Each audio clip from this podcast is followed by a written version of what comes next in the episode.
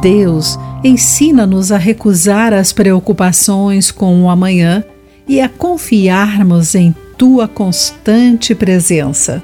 Olá, amigo do Pão Diário, bem-vindo à nossa mensagem do dia. Hoje vou ler o texto de Shostal Dixon com o título Ande no presente com Deus.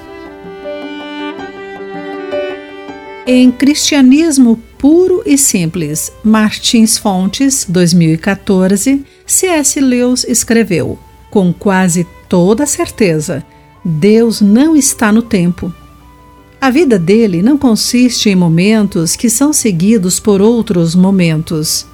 Dez e meia, ou qualquer outro momento ocorrido desde a criação do mundo é sempre um presente para Deus. Ainda assim, as esperas costumam parecer infinitas, mas ao aprendermos a confiar em Deus, o eterno Criador do tempo, podemos aceitar que nossa frágil existência está segura em Suas mãos. O salmista admite que seus dias são tão fugazes quanto as sombras que se vão e o capim que murcha, enquanto Deus será lembrado por todas as gerações. Cansado do sofrimento, proclama que Deus reinará para sempre, afirmando que o seu poder e compaixão alcançam além do seu espaço pessoal. Mesmo em seu desespero, Concentra-se no poder de Deus como Criador.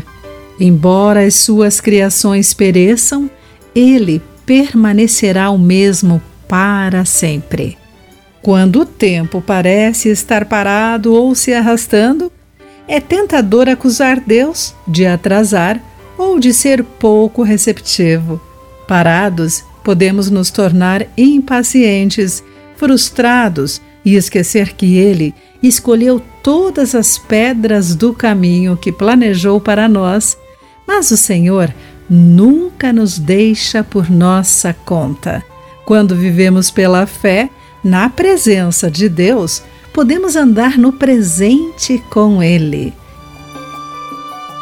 Querido amigo, reconhecer Deus como o Criador do tempo o ajuda a confiar nele quando o seu tempo não atende à sua preferência. Pense nisso.